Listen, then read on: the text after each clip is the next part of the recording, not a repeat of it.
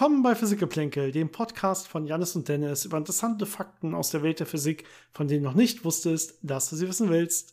Hallo Janis. Hallo Dennis. Ich sehe an deinem Hintergrund, du bist schon wieder nicht zu Hause. Du bist mal wieder weit auf Reisen. Genau, ich habe noch ein bisschen Urlaub übrig und bin gerade äh, für ein paar Tage in Wien und in der Slowakei unterwegs. Aber habe mir jetzt trotzdem ein bisschen Zeit genommen, damit wir noch einen Podcast diese Woche fertig kriegen. Richtig, wir haben nämlich als äh, Referenz gerade den 3. November 22. Das heißt, wir sind mal wieder, obwohl wir jetzt zwei Wochen hatten, mal wieder super knapp dran.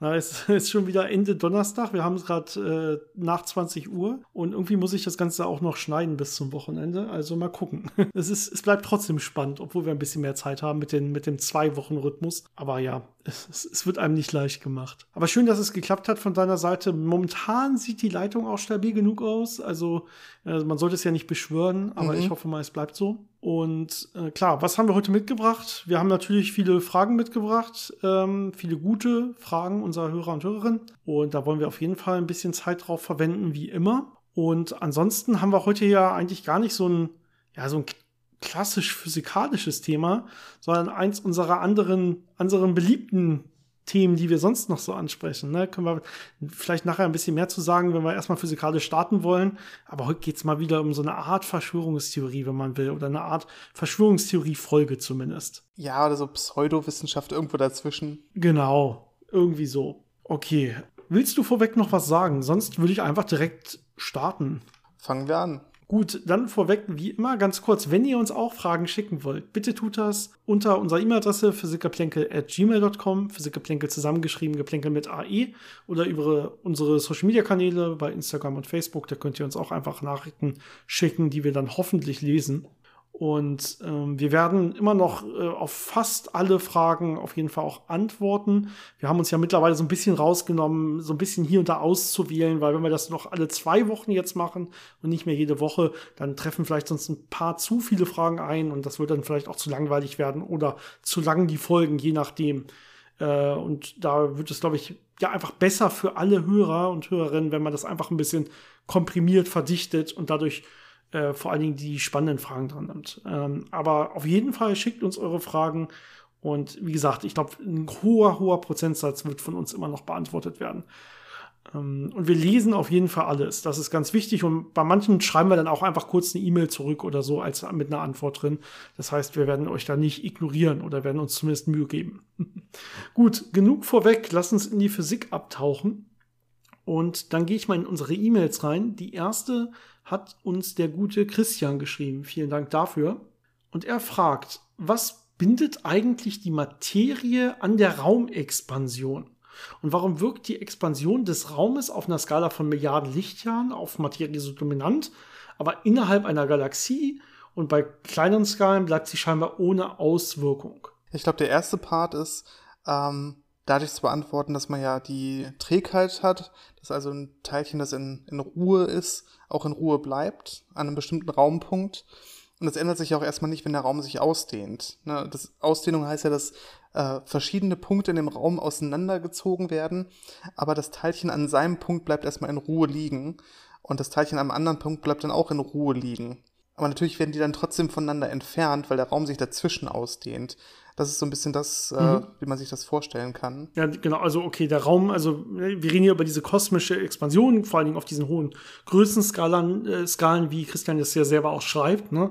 Und du sagst, es gibt so, so eine Art ja, wie will man das sagen, so eine Art Koordinatensystem oder wie auch immer man das sagen will. Und die, die, die Objekte bleiben, wenn man das so sieht, quasi auf ihren Punkten sitzen im Koordinatensystem und das Koordinatensystem zwischen diesen Punkten wird zwar quasi sich ausdehnen, sich vergrößern. Genau. Dadurch wird man dann einen längeren Abstand messen zwischen den Punkten, obwohl die Punkte sich selber gar nicht bewegt haben. Genau, so kann man sich das, das heißt, vorstellen. Die werden quasi nicht mitgerissen. Das ist quasi der Punkt, den Christian angesprochen hat. Die werden nicht mitgerissen oder so, äh, sondern es sieht quasi so aus, als würden sie sich voneinander wegbewegen, wenn man es messen würde. Oder wenn man es misst, was wir ja machen. Genau, was jetzt natürlich passieren kann, ist, dass Teilchen, die nah beieinander sind, dann quasi voneinander entfernt werden durch die Raumausdehnung, aber weil die Teilchen miteinander wechselwirken, sich aneinander festhalten, also eine Kraft gegen diese Raumexpansion ausüben und dann ja der, der Ort von dem einen Teilchen sich dann quasi verändert, weil es bei dem anderen gehalten wird, während der Raum sich äh, davon wegbewegt. Das ist so dieser extreme Effekt, den man ähm, erwarten könnte.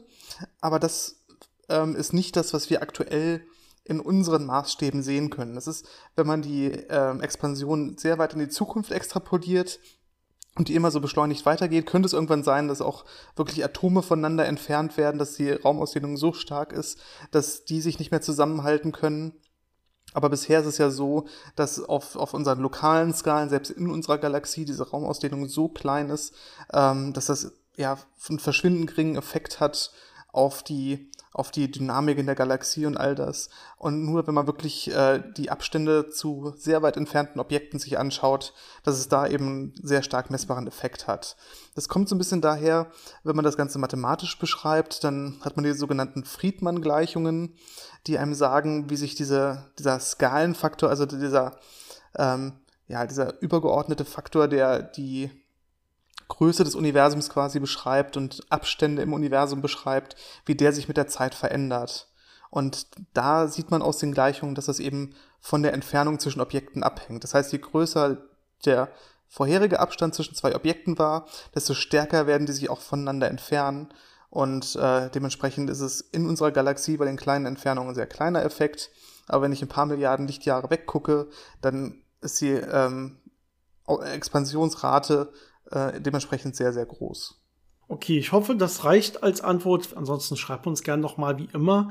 Und ich gehe einfach mal eine Frage weiter und die hat uns von Hakan erreicht. Auch vielen Dank dafür. Und die Frage ist also, in unserem Universum sind nach Literatur drei Viertel der Sterne rote Zwerge, gleich M-Zwerge. Äh, da diese Minisonnen unglaublich langlebig sind, von 10 Milliarden bis zu Billionen von Jahren, habe ich mich gefragt, ob und wie wahrscheinlich es ist, dass sie von Planeten umgeben sind und wie hoch die potenzielle Lebensfreundlichkeit dieser Sterne ist. Ja, das ist eine sehr gute Frage, die wir zum Glück relativ gut beantworten können, denn man hat schon sehr viele Planeten äh, gefunden, die solche roten Zwerge umkreisen. Mit den ganzen Fortschritten, die man in den letzten ja, 10, 15 Jahren bei der Exoplanetensuche gemacht hat. Aber das Problem ist natürlich, dass nur weil Planeten existieren, es noch nicht heißt, dass sie wirklich lebensfreundlich sind. Und auch da hat man relativ gute Erkenntnisse zugewonnen. Genau, rote Zwerge äh, haben ja jetzt, sind ein bisschen schwächer als unsere Sonne. Ne? Und das ist, also sie strahlen deutlich weniger Energie ab und das dann auch noch im deutlich Infrarot im ja, energieärmeren Infrarotbereich, wenn man so will. Und das ist so ein bisschen das Problem, was solche Planeten haben können. Also man kann jetzt nicht sagen, es ist komplett ausgeschlossen, dass solche Planeten auch auf solchen Planeten leben möglich ist, aber es wird auf jeden Fall ja deutlich schwierige Bedingungen haben als zum Beispiel äh, auf der Erde, die die Sonne in der auf der in dieser habitablen Zone umkreist, also in dieser lebensfreundlichen Zone, wo Wasser flüssig ist, äh, natürlicherweise, wenn man das als Grundvoraussetzung von dem sieht, wie wir es kennen und verstehen normalerweise. Denn wenn so ein Stern leuchtschwächer ist, dann wandert diese habitable Zone natürlich deutlich näher dran an diesen Stern. Ja, und wenn ich deutlich näher an so einem Stern bin, dann gibt's die ganzen Effekte, die wir so haben von der Sonne, ne, die werden da dann extrem viel stärker auftreten. Vor allen Dingen sowas wie Gezeitenkräfte.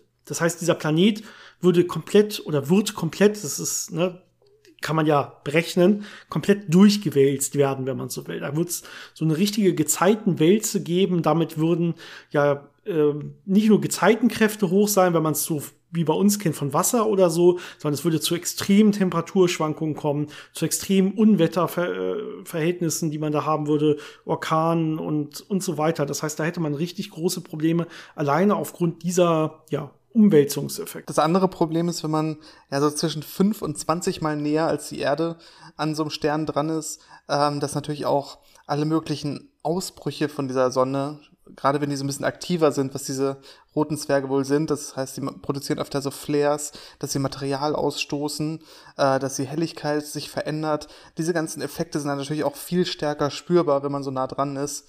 Und das ist jetzt auch nicht unbedingt immer lebensverträglich, wenn dann ja solche star äh, starken Teilchen oder Strahlungsströme so einen Planeten treffen, wo gerade vielleicht Leben entstehen möchte. Also ist natürlich irgendwie möglich, dass da vielleicht dann auch Leben entsteht. Das kann man noch nicht sagen, aber es wird auf jeden Fall deutlich unwahrscheinlicher sein als auf einem schönen Erdplaneten. Gut, dann gehe ich mal zur nächsten Frage. Und zwar, Jannis, das ist eigentlich eine Rückfrage an dich auf eine Frage, die du beantwortet hast. Aha. Wir haben nämlich in einer der letzten Folgen über Reflexionen von Licht und Streuung von Licht gesprochen und wie das an der Wand oder an einem Spiegel oder so passiert. Und da ging es vor allen Dingen darum, wird die Energie eigentlich weniger von so einem Photon, wenn es irgendwo reflektiert an einem guten Spiegel? Oder äh, was wir dann gesagt haben, wird vor allen Dingen die Intensität weniger, weil es natürlich, wir verlieren Photonen ne, in so einem großen Lichtstrahl, der da auftrifft, wird irgendwie mal ein Photon absorbiert oder in die falsche Richtung reflektiert oder so. Da wird irgendwas passieren. Das heißt natürlich, die Gesamtenergie wird letztendlich auch weniger. Aber wenn ich ein einzelnes Photon angucke, was da schön sauber reflektiert wird, dann ist das eigentlich ein schöner elastischer Prozess. Normalerweise, du hast so, glaube ich, so ein paar Streuvorgänge aufgezählt, die auch inelastisch sein können, das heißt mit Energieverlust, aber es gibt halt auch diese elastischen Streuungen. Und äh, die Mail hat uns erreicht vom André und der fragt jetzt, ich dachte, in der Natur gäbe es keine vollständig elastischen Vorgänge. Da hätte ich jetzt gedacht, dass die Photonen etwas Energie verlieren würden. Das irgendwie durch einen Impulsübertrag irgendwie an so ein Atom von einem Spiegel oder so. Also gibt es jetzt diese perfekten elastischen Streuungen oder Reflexionen oder gibt es die nicht? Das ist eine sehr gute Frage. Und da muss man immer so ein bisschen unterscheiden, äh, auf welchen Skalen guckt man. Guckt man sich eher makroskopische Objekte an, da ist es sicherlich so, dass es keine perfekt elastischen äh, Prozesse gibt. Aber wenn man wirklich äh, sehr ähm, ja, mikroskopische, sehr gut definierte Systeme hat, gerade in der Quantenmechanik gibt es da sehr viele Beispiele, dann kann man wirklich perfekt elastische Prozesse haben. Wenn ich zum Beispiel ein Atom habe, das zwei gut definierte Zustände hat und jetzt ähm, nehme ich Photonen und, und rege diesen Übergang an. Das heißt, ich kann dieses Photon in, äh, dieses Atom in einen angeregten Zustand bringen und dann wieder in den Grundzustand zurückbringen. Dann wird das Photon, das hinterher ausgesendet wird, genau die gleiche Energie haben wie das, was ich zur Anregung benutzt habe. Das heißt, das wäre ein perfekt elastischer Prozess, weil es eben diese definierten Zustände gibt und weil man zwischen diesen Zuständen dann wechseln kann. Aber das Problem ist, wenn ich jetzt einen größeren Körper habe, dann gibt es ganz viele Zustände, dann gibt es äh, Rotationen und äh, auch ganz viel Wärmeenergie, die dann in irgendwelchen sehr äh, ja, komplexen Mustern von Bewegungen drinstecken kann. Da kriegt man die Energie einfach nicht mehr raus. Die ist dann verloren, deswegen ist das dann nicht mehr wirklich perfekt elastisch. Aber wie gesagt, bei diesen kleinen, sehr gut definierten Systemen kriegt man das hin. Ja, das sind diese kleinen Effekte, die die Quantenmechanik mit sich bringt. Ich glaube, man kennt ja das vielleicht, wenn man in der Schule das erste Mal so Quanten einführt, dass man dann irgendwie sieht, Energie kann nicht abgegeben werden, wenn es eben nicht genau passt mit dem Übergang, auf das man ist. Das heißt, die Option, die man hat, ist dann entweder es passt genau, dann kann es halt absorbiert werden, na, oder es passt nicht. Es kann dann nicht ein Teil der Energie abgeben, dann wird es halt an der Stelle zum Beispiel reflektiert werden auch, ja, oder transmittiert werden, je nachdem, was ich gerade angucke. Und aufgrund dieses Effektes, dass ich eben dann nur noch in ganzen, ganzzahligen Vielfachen von diesen Quanten Energie abgeben oder eben nicht abgeben kann, kann es dann auch zu diesen rein elastischen Streuungen kommen. Aber wie du schon gesagt hast, es gibt natürlich dann auch wieder inelastische Streuvorgänge mit Photonen. Das ist durchaus möglich und die treten natürlich auch auf bei irgendwelchen, wenn ich ganz viele Photonen habe, ne, dann klar, irgendwelche Vibrations-, Rotations-, äh, äh, Sachen, die ich anrege, das ist dann immer letztendlich Wärmeverlust, was man normalerweise dann hat. Und da geht natürlich dann auch Energie verloren und da kann es auch dazu kommen, dass wirklich Photonen einfach rot verschoben werden, also wirklich die Wellenlänge leicht verändern. Aber auf jeden Fall eine sehr, sehr spannende Frage. Oh ja. Nächste Frage ist eine technische Frage, würde ich fast sagen. Und zwar kommt die von Samu und er fragt, oder sie fragt, Samu, bin ich mir nicht sicher, ist auch unwichtig. Warum funkt es, wenn ich Metall in der Mikrowelle warm mache? Und warum kann trotzdem das ganze Gehäuse aus Metall sein? Auch der Innenraum der Mikrowelle. Das ist auch eine sehr spannende Frage und gar nicht so leicht zu beantworten. Ähm, was natürlich passiert, wenn Metall da ist, ist ja ein Leiter, dann werden diese Mikrowellenströme äh, induzieren. Und diese Ströme werden natürlich äh, dann in diesem Metall umherlaufen und durch äh, ja, Widerstand, auf den sie treffen, Wärme erzeugen. Das heißt, es wird extrem heiß, weil ich ja keinen Supraleiter habe. Wenn ich den hätte, wäre es ein bisschen netter, dann würden da einfach sehr starke Magnetfelder entstehen, weil diese Ströme da immer weiter fließen und fließen und fließen würden. Aber in normalen Metallen äh, wird das alles eigentlich in Wärme dissipiert relativ schnell und dann fängt es an zu schmelzen und äh, ja, es können Lichtbögen entstehen. Das sind dann die unschönen Effekte. Ähm, der Faraday'sche Käfig, der um die, um das Mikrowelleninnere drumherum ist, der natürlich da verhindern soll, dass die Mikrowellen aus der Mikrowelle herauskommen, der ist natürlich auch aus Metall und wird auch einen Teil von der ähm, Strahlung absorbieren. Deswegen muss so eine Mikrowelle dann auch dementsprechend ähm, ja, gekühlt, belüftet werden. Das heißt, die Abwärme muss abtransportiert werden, weil das immer doch ein äh, Effekt ist, der dazu beiträgt. Aber meistens hat man ja Essen da drin oder irgendwas Flüssiges. Ähm, das heißt, die meisten Mikrowellen werden typischerweise in dem Material, was man erwärmen möchte, erwärmt und relativ wenig Mikrowellen äh, interagieren mit dem äußeren Faradayschen Käfig. Das heißt, in den Fällen ist das nicht so relevant, Problematisch kann es werden, wenn ich nichts äh, im Innern der Mikrowelle habe. Das heißt, wenn ich die quasi leer betreibe, dann kann relativ viel Wärme anfallen. Normalerweise müsste die Mikrowelle damit klarkommen und das noch abführen können. Es kann dann aber auch passieren, dass Mikrowellen aus der Mikrowelle wieder zurück in das Magnetron reflektiert werden aus diesem inneren Raum. Magnetron ist ja die Mikrowellenquelle, die diese Strahlung erzeugt. Und wenn da zu viel Strahlung wieder zurückreflektiert wird, kann das zu Problemen führen und es kann kaputt gehen. Deswegen sollte man Mikrowellen mhm. äh, typischerweise nicht leer betreiben. Ja, Okay, also wenn ich das richtig verstanden habe, kurze Antwort. Normalerweise ist die, das Gehäuse so aufgebaut, dass es die Strahlen reflektiert und nicht absorbiert. Und absorbiert werden sollen sie dann in dem Essen, was ich reinstelle. Problematisch genau. kannst du dann werden, wenn ich kein Essen reinstelle. Deswegen steht, glaube ich, auch in jeder Anleitung Mikrowelle nicht leer betreiben drin.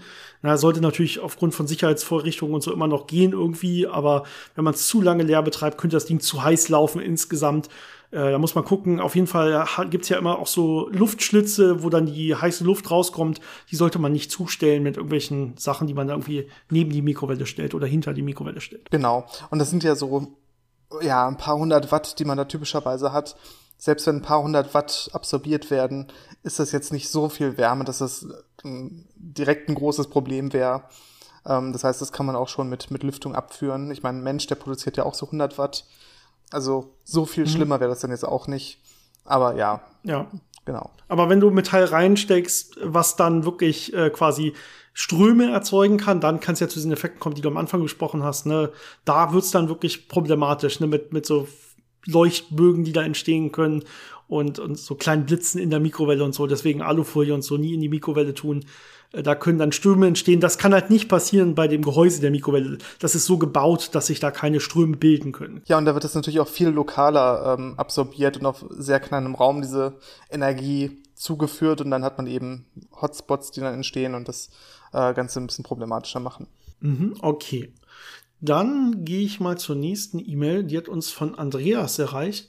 Und das ist keine physikalische Frage, wenn man so will, sondern ähm, er interessiert sich dafür, ob wir gute Foren kennen. Er meint, es gibt so zwei Kategorien, die interessieren.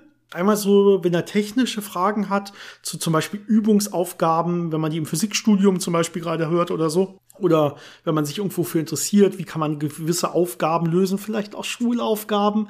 Ich weiß, die meisten Foren haben irgendwie, sind, glaube ich, nicht für Schulaufgaben zu haben, außer man geht wirklich zu Nachhilfeforen. Das ist was anderes, da kenne ich mich auch nicht wirklich aus.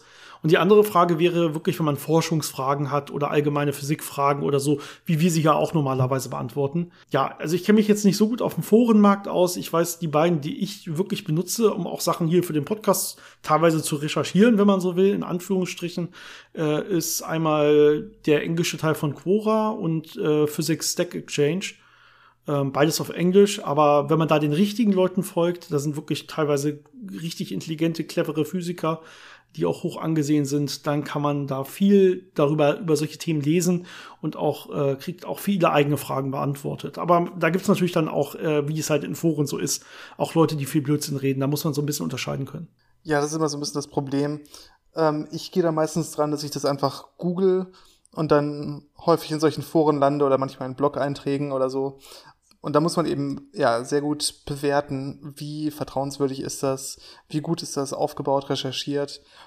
Und ähm, aber wenn es gerade so in, in Forschungsbereiche geht, wo man wirklich konkrete Fragen hat, da wird es teilweise auch sehr dünn im Internet, äh, findet man manchmal wenig bis gar nicht, je nachdem, wie spezialisiert man ist und wie speziell die Fragen sind. Also das passiert auch oft genug. Gut, ähm, jetzt sind wir ja so ein bisschen weltlicher fast gewesen, würde ich fast sagen, mit, mit Foren und einer Mikrowelle.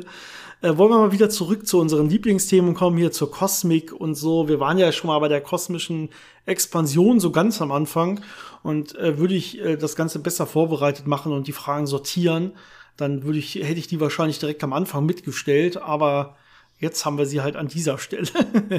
und zwar fragt uns Yannick, und das ist auch eine sehr, sehr gute und schwierig zu beantwortende Frage, kann ich, glaube ich, mal vorwegnehmen. Und äh, er fragt, ja, dass wir, oder er sagt, dass wir ja mehrmals schon über eine Nicht-Energieerhaltung durch die, er schreibt selber gravitative Rotverschiebung, er meint, glaube ich, die Rotverschiebung aufgrund der kosmischen Expansion des Universums, dass wir darüber schon oft geredet haben. Äh, vielleicht kann ich das, bevor ich die Frage weiterlese, noch einmal sagen, dass, dass wir da alle abholen. Ne? Also ihr kennt alle Energieerhaltung, äh, klassisch. Ähm, und wir haben jetzt ja durch die Ausdehnung des Universums, die wir am Anfang auch besprochen haben, äh, wird verlieren Photonen auch auf langen Skalen, auf großen globalen Skalen Energie. Ja, das ist diese kosmische Rotverschiebung von Photonen. Ähm, und mit der messen wir zum Beispiel sogar Entfernungen. Ja, wir messen einfach, wie groß ist die Rotverschiebung, äh, wenn wir zum Beispiel das Spektrum von irgendeinem Planeten oder so messen. Und dann kann man sagen, aufgrund der Rotverschiebung, wie weit ist dieser Planet und dementsprechend auch der Stern zum Beispiel von uns entfernt. Ähm, das heißt, da wird irgendwie Energie verloren. Die Frage ist immer, wo geht diese Energie hin? Und unsere Antwort ist eigentlich äh, immer, es gibt keine Energieerhaltung mehr auf diesen Skalen. Energieerhaltung ist ein lokales Phänomen. Wenn man es ein bisschen mathematisch genauer macht, ist das aufgrund des Noether-Theorems, ähm, haben wir schon, glaube ich, schon mal eine eigene Folge drüber gemacht, weil man ähm, eine Symmetrie hat, in dem Fall, dass es egal ist, zu welchem Zeitpunkt ich ein Experiment quasi durchführe. Ja, also wenn alle anderen Bedingungen in meinem Labor jetzt zum Beispiel gleich wären, muss es egal sein, was da jetzt für eine absolute Zeit quasi steht. Ne? Ähm, das sollte keine Rolle spielen, ob ich das Ganze jetzt messe oder übermorgen oder in zwei Jahren. Physikalisch, die Physik sollte sich nicht ändern. Das ist ja auch eine unserer Grundannahmen uns um, um äh, über das Universum. Physik war immer gleich, ist immer gleich. Ne? Das ist so ein bisschen das, was da reinspielt.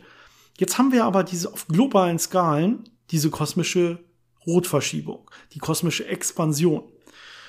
Und das macht das so ein bisschen kaputt. Auf diesen Skalen ist es auf einmal eben ja nicht mehr egal, wann ich genau mein Experiment durchgeführt habe, weil dann zum Beispiel Systeme auf einmal weiter von mir entfernt sind, als sie es vorher waren, weil ich dementsprechend andere Kräfte vielleicht spüre, weil ich andere Sachen sehe und so weiter. Das heißt, da gibt es so ein paar Sachen, die da mit reinspielen. Warum das deswegen global gesehen na, das ist wieder ein schwieriges Wort, was man mathematisch ein bisschen besser definieren muss, wenn man damit dann hantiert, äh, weil mein Labor, in dem ich Experimente mache, das ist immer lokal, so kann man sich das vorstellen. Aber es geht jetzt um diese globalen Messungen, also wenn ich jetzt wirklich was beobachte, was sehr, sehr weit weg ist und so. Und da gibt es diese Energiehaltung gar nicht. Das ist einfach physikalisch nicht definiert. Da kann einfach Energie verloren gehen. Und so erklären wir das meistens. Wir sagen meistens, ja, da gibt's halt keine Energiehaltung, Photonen verlieren Energie, die ist halt weg. Ist halt global so. Ähm, und jetzt die Frage von Yannick nach ein bisschen Vorgeplänkel. Äh, er sagt, das Beispiel wird oft genannt, wenn es darum geht, dass Energieerhaltung auf großen Skalen nicht gelten muss. Jetzt bin ich in einer Diskussion auf das Argument gestoßen, dass die Energie der Photonen ja vergleichbar mit potenzieller Energie sei. Das heißt, wenn sich der Raum wieder verdichten würde, also wenn sich das Universum quasi wieder zusammenzieht, äh, dann könnte die Energie wieder im Photon enthalten sein. Also das Energie würde genau dieselbe Energie, das Photon würde genau dieselbe Energie wieder zurückkommen quasi. Ähm, er sagt selber, online hat er so ein bisschen was drüber gelesen, gibt aber keine guten Antworten dazu. Da sind wir wieder bei dem Forenproblem, was wir gerade hatten wahrscheinlich. Es, mhm. es, schließt sich ein großer Kreis. ähm, ja, wie sind unsere Überlegungen dazu? Äh, kann da irgendwie trotzdem Energieerhaltung gelten, aber man muss das irgendwie noch als potenzielle Energie mit ansehen, die zum Beispiel in die Ausdehnung des Universums mitgeht. Und wenn sich das Universum dann wieder zusammenziehen würde, dass diese Energie dann, diese potenzielle Energie im Universum quasi wieder in das Photon gehen würde. Und dann würde man quasi Energieerhaltung auch global retten. Kann man das so ansehen? Ich glaube, der, der Knackpunkt dabei ist, wenn das Universum ähm, sich zusammenziehen würde, würde es wahrscheinlich eine Blauverschiebung geben. Das heißt genau der umgekehrte Prozess. Das heißt, man könnte schon denken, das ist ja so ein, so ein global, also je nachdem wie die Umstände sind, so einen Ausgleich geben könnte. Ja. Aber ich glaube, der Hauptpunkt ist, dass es keinen konkreten Austausch zwischen der Energie des Photons und der Expansion des Universums gibt. Das heißt, die Energie des Photons, die verloren geht, geht nicht in die Expansion des Universums.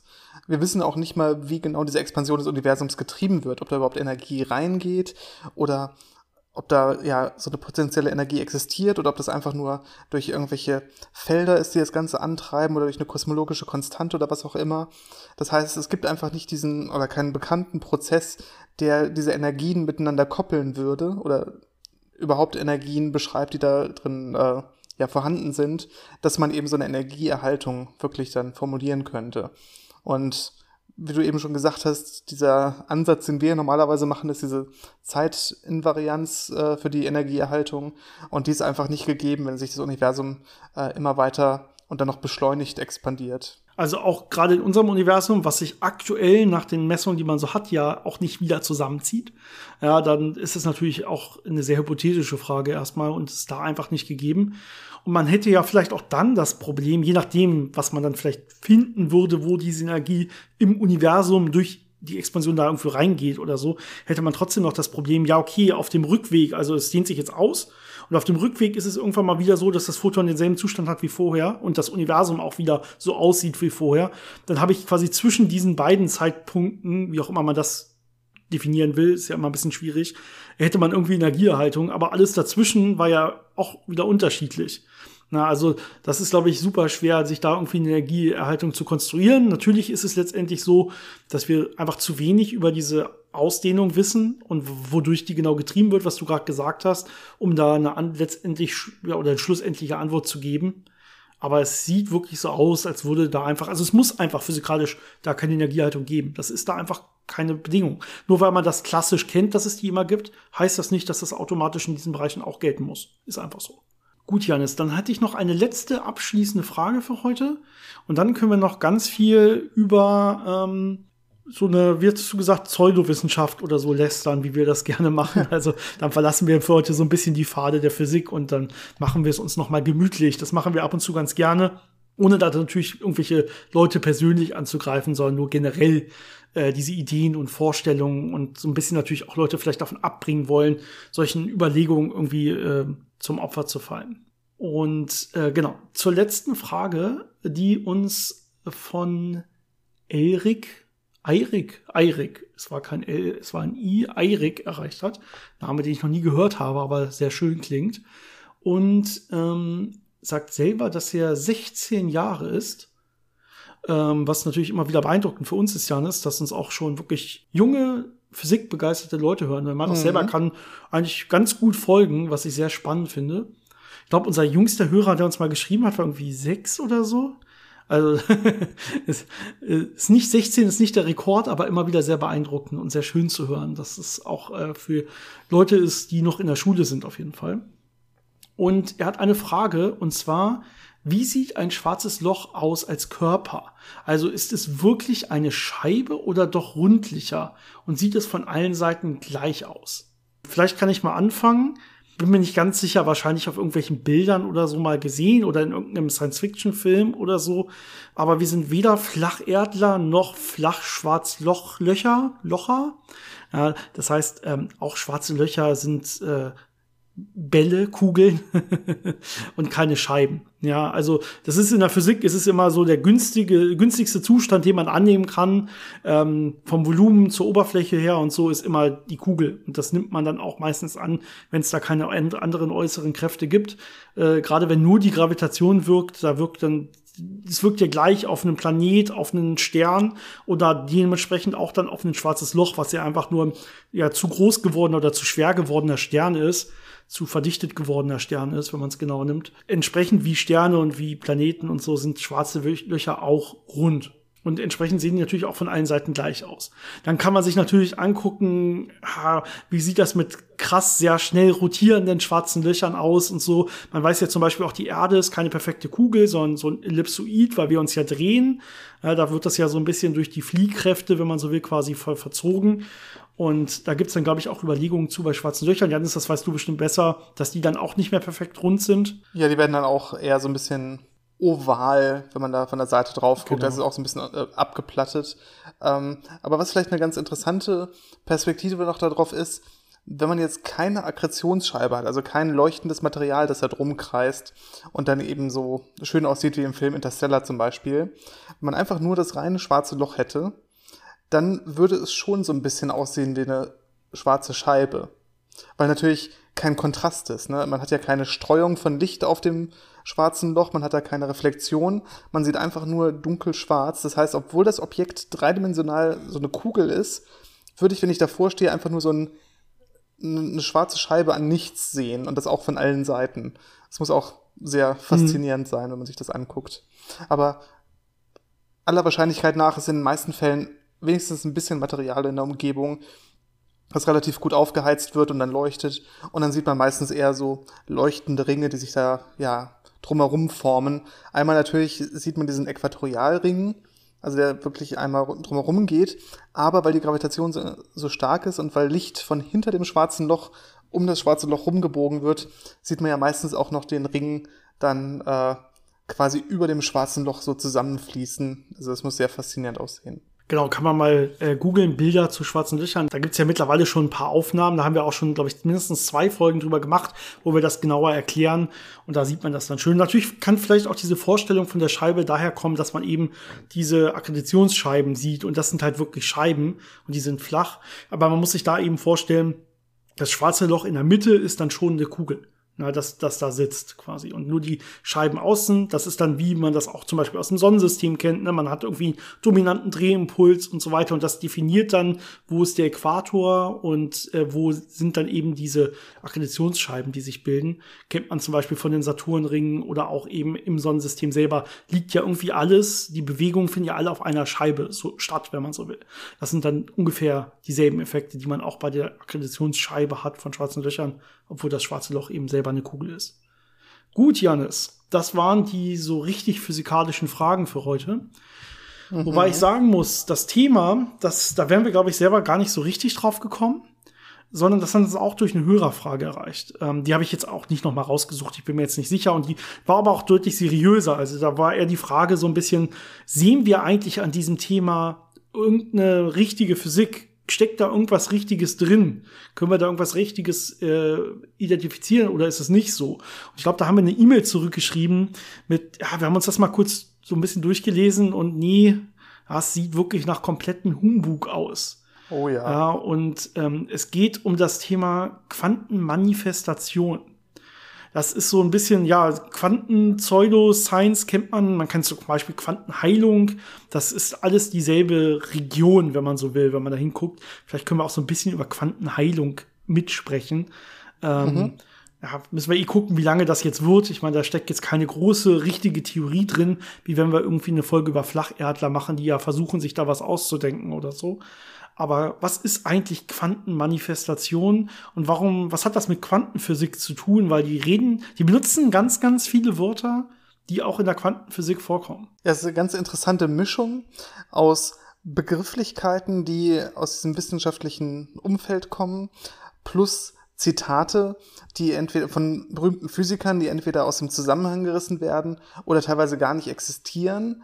Und das wird dann alles so zusammengemischt zu ähm, wie soll man das beschreiben, zu sehr sprachlich formulierten Theorien über, wie die Welt funktioniert, wie Sachen funktionieren, wie Bewusstsein und all das funktioniert, ohne dass da natürlich handfeste Experimente und eine vernünftige mathematische Beschreibung dahinter steht. Das so vielleicht als, als Einstiegsgedanken. Ja, also klar, wenn, wenn das irgendwie was mit Quanten zu tun hat, äh, ist in dem Fall Einstein auch nicht sehr weit, warum auch immer. Ja, und man kann anfangen erstmal mit dieser Grundvorstellung, vielleicht einmal, dass wir überhaupt verstehen, worum es geht, so ganz grob bei Quantenmanifestationen. Einstein hat ja irgendwie gesagt, E gleich mc Quadrat. Muss man jetzt ja nicht genau verstehen, was das bedeutet. Ja, aber es heißt ja irgendwie, alles ist Energie. Das oh, wäre ja. jetzt mal so bezogen auf die Welt. Ähm, äh, in die man dann hineinkommt. Und wenn alles Energie ist, ist ja auch irgendwie alles miteinander verbunden durch irgendwelche Energieaustausche, durch Schwingungen im Normalfall. Das ist so ein bisschen die Welt, in die man reinkommt. Und dementsprechend kann man, wenn man seine eigene Energie, seine eigenen Schwingungen, die man quasi aussendet, wenn man die beeinflussen kann, dann kriegt man das Gute auch zurück vom Universum. Also man kann quasi die eigenen Wünsche manifestieren, indem ich mich in die richtigen Energien und Schwingungen begebe. Das ist so ganz grob das Konzept. Und das wäre ja auch ja, einfach so ein, so ein normales Konzept, von dem ganz viele irgendwie Leute irgendwie mal entweder in Religionen äh, drüber berichten oder in irgendwelchen anderen Lehren, die man so hat. Das Problem, was wir jetzt halt nur haben, ist, dass man das eben nicht auf dieser Ebene belässt, sondern dass man da so ganz viel Physik reinbringt und sagt, das ist eigentlich Quantenphysik und das gibt da auch wirkliche Experimente und Paper, die dann damit veröffentlicht werden und so. Das ist dann eigentlich das, was wirklich letztendlich stört. Ja, dieser, was du gerade gesagt hast, dieses mit den Energien und den Schwingungen, das ist fast schon noch der klassische Part äh, in diesem Bereich. Ähm, ja. Das ist ja das, wo dann dieses Wort Schwingung eben auf vielfältige Weise interpretiert wird. Ne? Wir haben ja ganz klar in der Physik Schwingungen als periodische Prozesse von Objekten, äh, von zum Beispiel elektromagnetischen Feldern, aber auch von in Atomen oder makroskopisch von Pendeln. Das sind ja alles Schwingungen, die eine gewisse Frequenz haben und äh, die wirklich was haben, was schwingt. Und was dann wenn man jetzt so eine Welle hat, die es dann mit einer gewissen Schwingung aussendet, natürlich auch eine Wechselwirkung besteht. Zum Beispiel elektromagnetische Wechselwirkung, wenn ich äh, ja ein Photon habe, also eine elektromagnetische Welle. Bei den Schwingungen, in, äh, um die es da in diesem Quantenmystizismus-Bereich geht, da ist das alles immer sehr abstrakt. Das sind dann Schwingungen Information oder Schwingungen sind Gefühle, Emotionen, Bewusstsein. Das heißt, äh, da wird dieses dieses, was man so aus dem Alltag, aus der Alltagssprache kennt, dieses Wort Schwingung, ich habe hier schlechte Schwingungen im Raum, das wird eben dann gleichgesetzt mit diesen physikalischen Begrifflichkeiten und durcheinander gemischt. Und dann wird eben postuliert, dass zum Beispiel ja, Emotionen Schwingungen sind, die eine bestimmte Frequenz haben und dann mit anderen physikalischen Schwingungen wechselwirken könnten und da entsprechend Effekte äh, hervorrufen können oder mit dem Universum wechselwirken könnten. Da gibt es so eine ganze Skala, die heißt irgendwie Herzskala oder so. Da wird dann genau gesagt, da werden irgendwie äh, 20 Emotionen oder so aufgelistet und es wird genau gesagt, bei welcher Frequenz, ja, es geht irgendwie im 100 bis 1000 Hertz Bereich oder so, bei welcher Frequenz liegen eigentlich welche Emotionen. Ja, und dann kann man selber sagen, wenn ich mich irgendwie auf diese Frequenz bringe, was auch immer das heißen mag, ja, das geht dann, kann man vielleicht gleich nochmal hingehen, dass irgendwie so ins Unterbewusstsein muss das dann machen. Ne? Das muss sich dann auf diese Quantenwelt, auf diese Quantenebene begeben. Wenn ich dann mich auf die, wenn ich diese Schwingung quasi dann annehme, dann kann ich quasi mit dieser anderen Schwingung interagieren. Wird dann oftmals erklärt mit, ja, man kennt das ja auch aus der Physik. Da habe ich zum Beispiel bei einem Radio auch einen Sender und Empfänger. Wenn ich da den Empfänger auf die richtige Frequenz drehe, dann demoduliere ich das Signal bei der richtigen Frequenz und dann nehme ich genau das wahr. Ja, und das wird dann wieder von der physikalischen Seite genommen und wird jetzt hier gesagt, wenn ich mich selber auf diese richtige Frequenz bringe, dann nehme ich quasi vom Universum oder von, meinem, von meiner Umgebung nur diese Art von Emotionen zum Beispiel auf. Da kann man dann diese Liste durchgucken und da findet man dann auch zum Beispiel Spotify-Playlists, die sagen, hier ist ein Song, der ist vor allen Dingen auf der und der Frequenz ähm, oder irgendwie Meeresrauschen unterlegt mit dem und dem Frequenzton und so. Und dann äh, hilft das dir eben bei dieser Quantenmanifestation, dass du diese Emotion, die da jetzt dieser Frequenz entsprechen soll, dass die in dir manifestiert wird. So würde ich das mal beschreiben. Aber da sieht man ja auch schon wieder, dass das Ganze sehr ja, durcheinander geworfen wird. Ist das denn jetzt eine elektromagnetische Frequenz oder ist das eine akustische Frequenz, also Druckschwankungen, äh, was ja bei Musik, ne, wenn du sagst, äh, Spotify-Playlisten, Musik, die diese Frequenz enthält, äh, ist das, das sind ja völlig unterschiedliche Prozesse, die erstmal gar nichts miteinander zu tun haben müssen. Ähm, bedeutet das also, dass ich, wenn ich bestimmte Frequenzen erzeuge, akustisch, dass ich dann die Emotionen von Leuten beeinflussen könnte? ähm, kann ich das dann mit einem, kann ich Emotionen von Menschen elektromagnetisch oder akustisch messen? Ähm, diese ganzen Aspekte werden ja nie da beleuchtet. Das ist einfach nur, es werden Analogien geschaffen aus dem, was man mal irgendwo aufgeschnappt hat in der Physik. Und das wird dann einfach auf das Menschsein und das Universum übertragen und dann werden da eben ja immer weiter solche komplexen Erklärungen gesponnen. Ja, apropos aufgeschnappt, da habe ich lustige ja, Verwechslung beigefunden, weil man eben eigentlich gar keine Ahnung hat von Physik, aber man versucht irgendwie darüber zu reden und man kommt jetzt bei diesen Frequenzen raus. Ne? Dann versucht man das ja physikalisch wirklich zu erklären und sagt dann irgendwie, äh, findet irgendwelchen, in irgendwelchen Papern oder in Wikipedia oder so, findet man zum Beispiel irgendwelche Eigenschwingungen von Molekülen, die man selber zum Beispiel im Gehirn hat oder so. Und dann sagt man, okay, hier hat man rausgefunden, das schwingt zum Beispiel bei 10 hoch 9 Hertz. Na?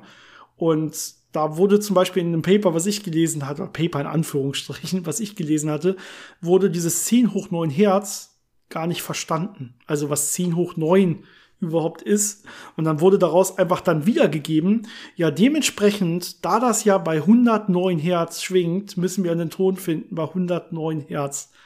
Also Ne, es, ist, es wurde wirklich quasi referenziert mit 10 hoch 9 und ja, was hoch, keine Ahnung, irgendwas mit Mathematik verstehe ich nicht, wird dasselbe sein wie 109, ob ich den Buchstaben jetzt hochschreibe oder unten, das ist ja egal, erstmal. Schräg geschrieben vielleicht, ne.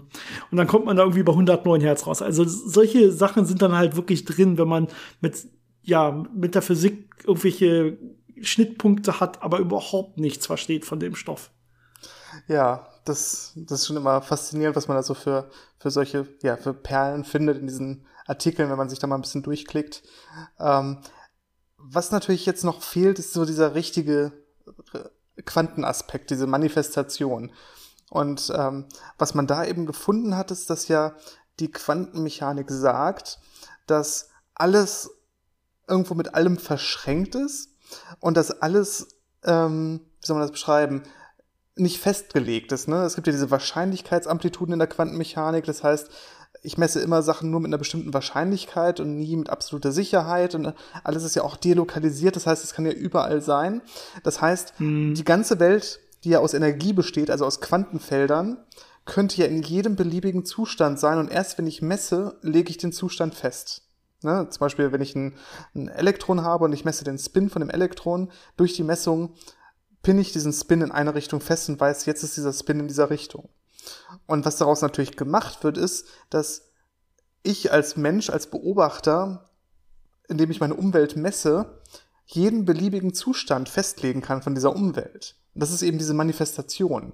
Und wenn ich jetzt auf die richtige Art und Weise messe, das heißt mit den richtigen Emotionen da in die Welt gehe und mit den richtigen Gefühlen und mit dieser Welt interagiere, weil ich auch Teil von der Welt bin, dann kann ich quasi jeden möglichen Wunschzustand erzeugen, indem ich ihn messe. Ne, das heißt, wenn ich sage, mein Glas ist nicht voll, messe ich doch einfach Wassermoleküle in diesem Glas, weil die sind ja in dem Quantenfeld irgendwo drin, dann habe ich plötzlich ein volles Glas. Das ist jetzt so ein bisschen die übertriebene Variante davon, um das ein bisschen klarer zu machen. Aber das sind, das ist diese Grundvorstellung dahinter. Und das ist genau das, was auch hinter der ganzen Quantenheilung steckt, dass man eben da versucht, diese, diesen gesunden Zustand wieder zu, herzustellen, zu manifestieren, indem man eben, ja, diese Wellenfunktion kollabieren lässt in einen gesunden menschlichen Körper man nimmt halt, aber bei der Quantenheilung, da will man ja auch wirklich noch aktiv Sachen verkaufen. Das heißt, ne, wenn man da irgendwo Quanten und so vorschreibt, ist es natürlich auch einfach wirklich so eine Art Werbebegriff. Ne? Irgendwie, das geht ja so weit, dass es nicht nur in diesem Pseudoscience-Bereich reingeht, sondern dass es auch schon bei normalen, guten Produkten, ja in der normalen Werbung teilweise so ist, dass man, wenn man irgendwo äh, Ionen vorschreibt oder irgendwie radikal vorschreibt oder Quanten manchmal auch sogar vorschreibt, dass es einfach so ein Werbebegriff ist, dass es sich besser verkauft. Und wo man dann einfach entweder nur den Kopf schütteln kann als Physiker oder man sagt halt, ja, na klar, ist das jetzt hier auf Basis von Ionen, aber jedes andere Produkt, was das da machen soll, auch. Ne? Also das ist ja keine Besonderheit. So, das ist so ein bisschen, ja, da wird's dann wirklich zu einem reinen Werbekonzept, was dann verwendet wird, um einfach viel, ja, entweder mehr zu verkaufen oder zu viel höheren Preisen zu verkaufen. Wenn wir noch so ein bisschen weiter reingehen in diese Theorien, zumindest die ich gefunden habe zu dieser Quantenmanifestation, dann gibt es da noch zwei größere Sachen. Das eine ist, dass wohl Hologramme eine große Rolle spielen. Und da wird auch so ein bisschen ja, wieder die Grundlage in der normalen Physik gesehen. Das ist ja immer ganz wichtig, dass man so ein bisschen Wahrheit dabei hat, dann kann man den Rest besser verkaufen. Ja, und dann wird auch beschrieben, wie das denn so ist mit Hologrammen, mit optischen Hologrammen, die man so kennt, wo man normalerweise ähm, zum Beispiel einen Strahl teilt. Na, man nennt das ein Probe, also so eine Art Teststrahl, schickt man dann zum Beispiel auf irgendein Objekt und den interferiert man danach wieder mit der anderen Hälfte, die einfach frei zum Beispiel gelaufen ist. Und dadurch kann man dann Hologramme erzeugen, ganz, ganz klassisch gesehen.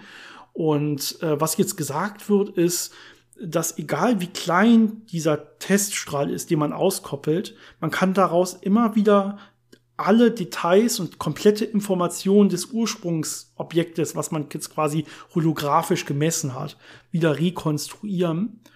Und ähm, das gilt natürlich jetzt nicht nur für Optik und Hologramme, sondern für alle Wellenfunktionen und Energieschwingungen, die man sich vorstellen kann. Heißt, ne, man wechselwirkt selber irgendwie über Schwingung, weil E gleich mc Quadrat, Materie ist ja auch Energie. Und jeder Teil von mir steckt dementsprechend auch als volle Information in jedem anderen Ort im Universum. Ja, und das ist so ein, so ein Teil dieses Hologrammprinzipes. Und deswegen kann ich mich immer auf diese Quantenmanifestationsebene oder auf die Quantenebene begehen, so wird es da meist genannt. Da kann ich dann mit irgendwas anderem interagieren da steckt dann jeweils auch, obwohl es nur ein Teil des, dieses gedachten Feldes ist, steckt da immer die volle Interaktion drin. Und dann kann ich wieder nach oben auf die reale Ebene, wenn man so will. Und dann hat man halt dieses Ergebnis manifestiert, was man dann haben möchte, wo du schon gesagt hast, dass das so stimmt. Da kommen dann so ein paar komische Sachen mit rein. Da wurde zum Beispiel gesagt, wenn da zwei Sachen so holographisch interagieren müssen, dann muss irgendwie ein Feld statisch sein und nur eins darf bewegt sein. Dann frage ich mich, was heißt denn das eigentlich genau? Janis, du kannst mir das bestimmt sagen. Ja, das, das ist einfach der Informationsanteil des morphogenetischen Feldes oder so. Ne? Nicht mhm. weiter nachfragen, das, das muss schon so stimmen. Genau. Und das geht dann weiter ähm, und das, das geht dann ja, es muss natürlich irgendwie durch uns passieren. Ne? Und das geht ja durch unser Gehirn. Das heißt, dieses holographische Prinzip muss irgendwie auf unser Gehirn ausgedehnt werden. Und da gibt's dann, ähm, man nennt das dann, glaube ich, oder diese Leute nennen es dann Bewusstseinsmatrix. Mhm. Das heißt, das ist quasi ähm, auch, man hat quasi die eh reale Ebene Gehirn und unterliegend auf der Quantenebene hat man dann diese Bewusstseinsmatrix, die eben auf diesen Frequenzen wechselwirken kann na, auch mit Hilfe dieses holographischen Prinzips, dass ja da in Wirklichkeit alle Informationen überall stecken und so.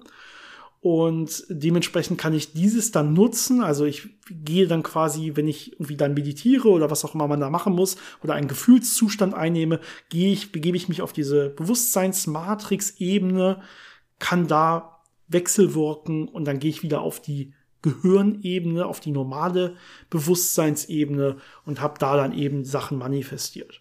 Was natürlich jetzt ein ganz wichtiger Punkt ist, wenn man da wieder ein bisschen wissenschaftlich rangeht, ist, dass wenn die Quantenmechanik das alles erklärt und dahinter steckt, es natürlich auch Methoden geben muss, mit denen man das mit Experimenten zeigen kann, dass dementsprechend diese Sachen existieren, diese Schwingungen existieren und dass sie eben genauso funktionieren und wechselwirken. Das heißt, es wäre ja schön. alles experimentell zugänglich. Deswegen ist es immer spannend, dass es natürlich nie vernünftig ausgeführte Experimente gibt, äh, die das Ganze belegen, sondern es ist ja immer nur dieses, man weiß ja und dann müsste das ja so sein und das ist, scheint ja alles so. Es ist ja sogar noch, noch anders. Ne? Die nehmen ja Experimente, die wirklich von Physikern durchgeführt werden und picken dann an einzelne, das haben wir am Anfang kurz besprochen, einzelne Erkenntnisse raus oder einzelne Sachen raus, die dann einzelne Sätze raus aus irgendwelchen Papern oder so und sagen, ha, da steht's doch. Ja, ohne überhaupt das Ganze zu verstehen, ohne die überhaupt zu verstehen, was heißt überhaupt 10 hoch 9. Ja, aber nehmen dann trotzdem irgendwie eine Zahl aus einem Paper und sagen, ha, da steht's doch, ihr habt's doch selber gesagt. E gleich mc Quadrat, alles ist Energie, alles ist miteinander verbunden und so. Das sind halt, das geht so, also sie sagen ja selber, sie machen ja quasi Experimente oder sie nehmen ja nur Erkenntnisse aus Experimenten, äh, aber halt ohne zu verstehen, was da wirklich gemacht wird. Ja, das ist ja genau der zweite Punkt dabei, dass diese Experimente wo quantenmechanische Effekte eine Rolle spielen oder, oder sichtbar sind, dass die natürlich unter Laborbedingungen in extrem gut definierten kleinen Systemen stattfinden und bei allen größeren Systemen natürlich diese Quanteneffekte überhaupt nicht mehr sichtbar sind oder überhaupt nicht mehr messbar sind, ne, wo man dann in diese klassischen Physikbereiche kommt. Das heißt, diese Extrapolation von Erkenntnissen aus so quantenmechanischen Experimenten auf die makroskopische Welt funktioniert natürlich in dem Fall gar nicht. Das mhm. ist so der, der Hauptgrund, warum das Ganze scheitert. Natürlich, wenn wir makroskopische Quantenobjekte wären, dann würden Sachen sehr komisch sein, dann könnten wir interferieren oder dann könnten äh, Messungen äh, Menschen an verschiedenen Orten zeigen, wie das ja bei Elektronen passiert. Aber es ist ja offensichtlich nicht der Fall. Ne, das sind ja offensichtlich äh, klassische ja. Bereiche. Wir versuchen ja diese Grenze auszuloten. Wann kommt man äh, aus der Quantenmechanik in die klassische Mechanik? Warum passiert das, an welcher Stelle genau. Aber wir wissen ziemlich sicher, dass äh, diese ganzen makroskopischen Sachen, äh, um die es da geht, auch Gesundheit und so, dass das absolut nichts mit solchen winzig kleinen Quanteneffekten dem in dieser Art zu tun hat. Aber trotzdem, und das kann man vielleicht abschließend auf jeden Fall sagen, ist es ja so, dass das Leuten wirklich helfen kann. Und das ist ja auch nicht was, was wir kritisieren. Also es gibt ja Effekte, also zum Beispiel, ich bringe mich jetzt aufgrund von Meditation oder Quantenmanifestation oder so in positive Grundstimmung, ich gehe anders an Sachen ran mit einer anderen Einstellung und so weiter. Das kann einem ja im Leben helfen. Das ist ja wunderbar. Na, das kritisieren wir gar nicht. Wir kritisieren ja, dass da mit Physik geworben wird. Äh, und es gibt natürlich auch noch den Placebo-Effekt, der eine große Rolle auch bei Quantenheilung und sowas spielen kann. Ne? Und der ist ja auch nachgewiesen und wirklich da. Das heißt, sowohl äh, dieser Placebo-Effekt als auch die wirklich Änderung der Einstellung und so weiter, das kann ja Leuten wirklich helfen. Ne? Schreibt nur nicht irgendwie Physik drauf und werbt damit. Das ist das Einzige, was wir hier kritisieren. Und die andere große Gefahr sind natürlich so diese zwei Sachen, die leicht passieren können, ist, dass wenn man statt einer vernünftigen, getesteten Medizin so eine Quantenheilung oder so benutzt, dass man da natürlich ja. massive Gesundheitsschäden durch unterlassene vernünftige Behandlung haben kann. Das ist ja auch bei allen anderen äh, in diesen Bereichen gängigen Praxen so. Das ist ja immer so die Hauptgefahr. Und das andere ist natürlich, dass wenn mir jemand Objekte verkauft, die mein Quantenfeld äh, neu sortieren oder von meinem Essen die die Quantenmatrix so arrangieren, dass es mir zugutekommt für viel Geld, dass da Leute sehr viel Geld lassen können äh, was auch nicht unbedingt äh, vorteilhaft ist, gerade wenn man mhm. vielleicht nicht ganz so viel Geld hat. Das ist immer so ein bisschen unter, unter jedenfalls so meinen Kommilitonen war das immer so der Witz, dass wenn wir irgendwann doch nicht mit Physik äh, irgendwie Geld verdienen können oder da keine Zukunftsaussichten haben, dass wir dann irgendwann auch einfach ja. unser Vokabular benutzen und dann äh, protonier protoniertes äh, freie Energiewasser verkaufen oder solche Sachen, wo man hohe Gewinnmargen hat. Aber so bevor ihr arbeitslos werdet, genau. äh, verkauft ihr Quantenheilsteine oder so. Das Problem ist ja, nur, dass natürlich den Witz da so ich. Man hat die Moral noch, oder? Ja, genau, oder dass man ist die schon dann, ist die schon Gewissen weg? hat, das, das hält, das hält einen natürlich davon ab. Verdammt, immer diese ja. Ethik, Moral, ja, gemein. Genau. Aber Ja, genau. Also prinzipiell ist das, was da bei Quantenmanifestation genau gemacht wird, wenn man sowas liest oder sich so eine Spotify-Playlist anmacht oder so, wahrscheinlich erstmal nur eine Art von Meditation oder so. Und das ist ja erstmal durchaus positiv, ne? aber es wird hier ein bisschen sehr merkwürdig verkauft und ich schätze, dass man dann für solche Kurse zum Beispiel, wo so Quantenmanifestation gelehrt werden soll, dass man da auch sehr, sehr viel Geld lassen kann. Oh ja. Und, äh, ja, für so, das sollte man natürlich auf jeden Fall lassen dann. Trotzdem könnt ihr euch natürlich gerne in bessere Stimmung bringen oder so, indem ihr meditiert. Das soll durchaus helfen, habe ich gehört. Gut, Janis, ähm, so ein bisschen, ja, bisschen Spaß darüber gemacht am Ende und so. Das muss dann auch mal ab und zu sein, ohne da jetzt Leute, die da irgendwie auch dann ein bisschen Kraft rausgezogen haben und so. Das haben wir ja noch mal gesagt, dass das natürlich möglich ist, ähm, ohne die dann äh, irgendwie persönlich irgendwie anzugreifen. Das wollen wir hier natürlich an der Stelle nicht. Aber ja, mit Physik hat das einfach nichts zu tun, auch wenn es selber so heißt. Vielleicht kann ich mal abschließend noch ein Zitat, was ich gefunden habe, oh, was ja. von Einstein sein soll, sagen. Und dann können wir das Ganze damit beenden. und ähm, ich kann gleich mal sagen, also wenn es von Einstein kommt, ist es völlig aus dem Kontext gerissen, aber ich habe keinen Beweis dazu gefunden. Ich habe es überall gegoogelt. Man findet dieses Zitat nur im Kontext Quantenmanifestation, nicht mit irgendwie wirklich Einstein. Ne? Und was da immer zitiert wird, ist, dass Einstein gesagt haben soll, gleiche dich der Frequenz der Realität an, die du möchtest, und du kreierst diese Realität. Das ist keine Philosophie, das ist Physik. Das soll Einstein gesagt haben. Also, wenn ihr irgendwie eine be wirklich belegte Quelle findet, dass Einstein das wirklich gesagt hat, will ich gerne den Kontext wissen. Mhm. Ähm, dann wurde es einfach völlig rausgerissen. Aber nach dem, was ich so gesehen habe, wird es zwar überall zitiert, es kommt in 20 Millionen Werbeblöcken für solche Quantenmanifestationskurse zusammen, wo man was verkaufen will, oder kommt darin vor. Aber ja, ich glaube nicht, dass das wirklich von Einstein ist. Gut. Ja, der gute Mann soll ja viel gesagt haben. Ne? Ja. Janis, lass uns äh, für heute Schluss machen. Es ist auch mhm. schon wieder relativ, eine relativ lange Folge, finde ich.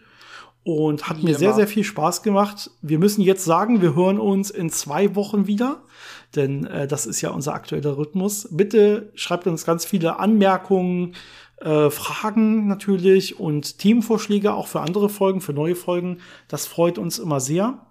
Und habt wunder wunderschöne zwei Wochen. Und ich hoffe, wir hören uns dann alle gemeinsam wieder. Macht's gut. Ciao. Bis zum nächsten Mal.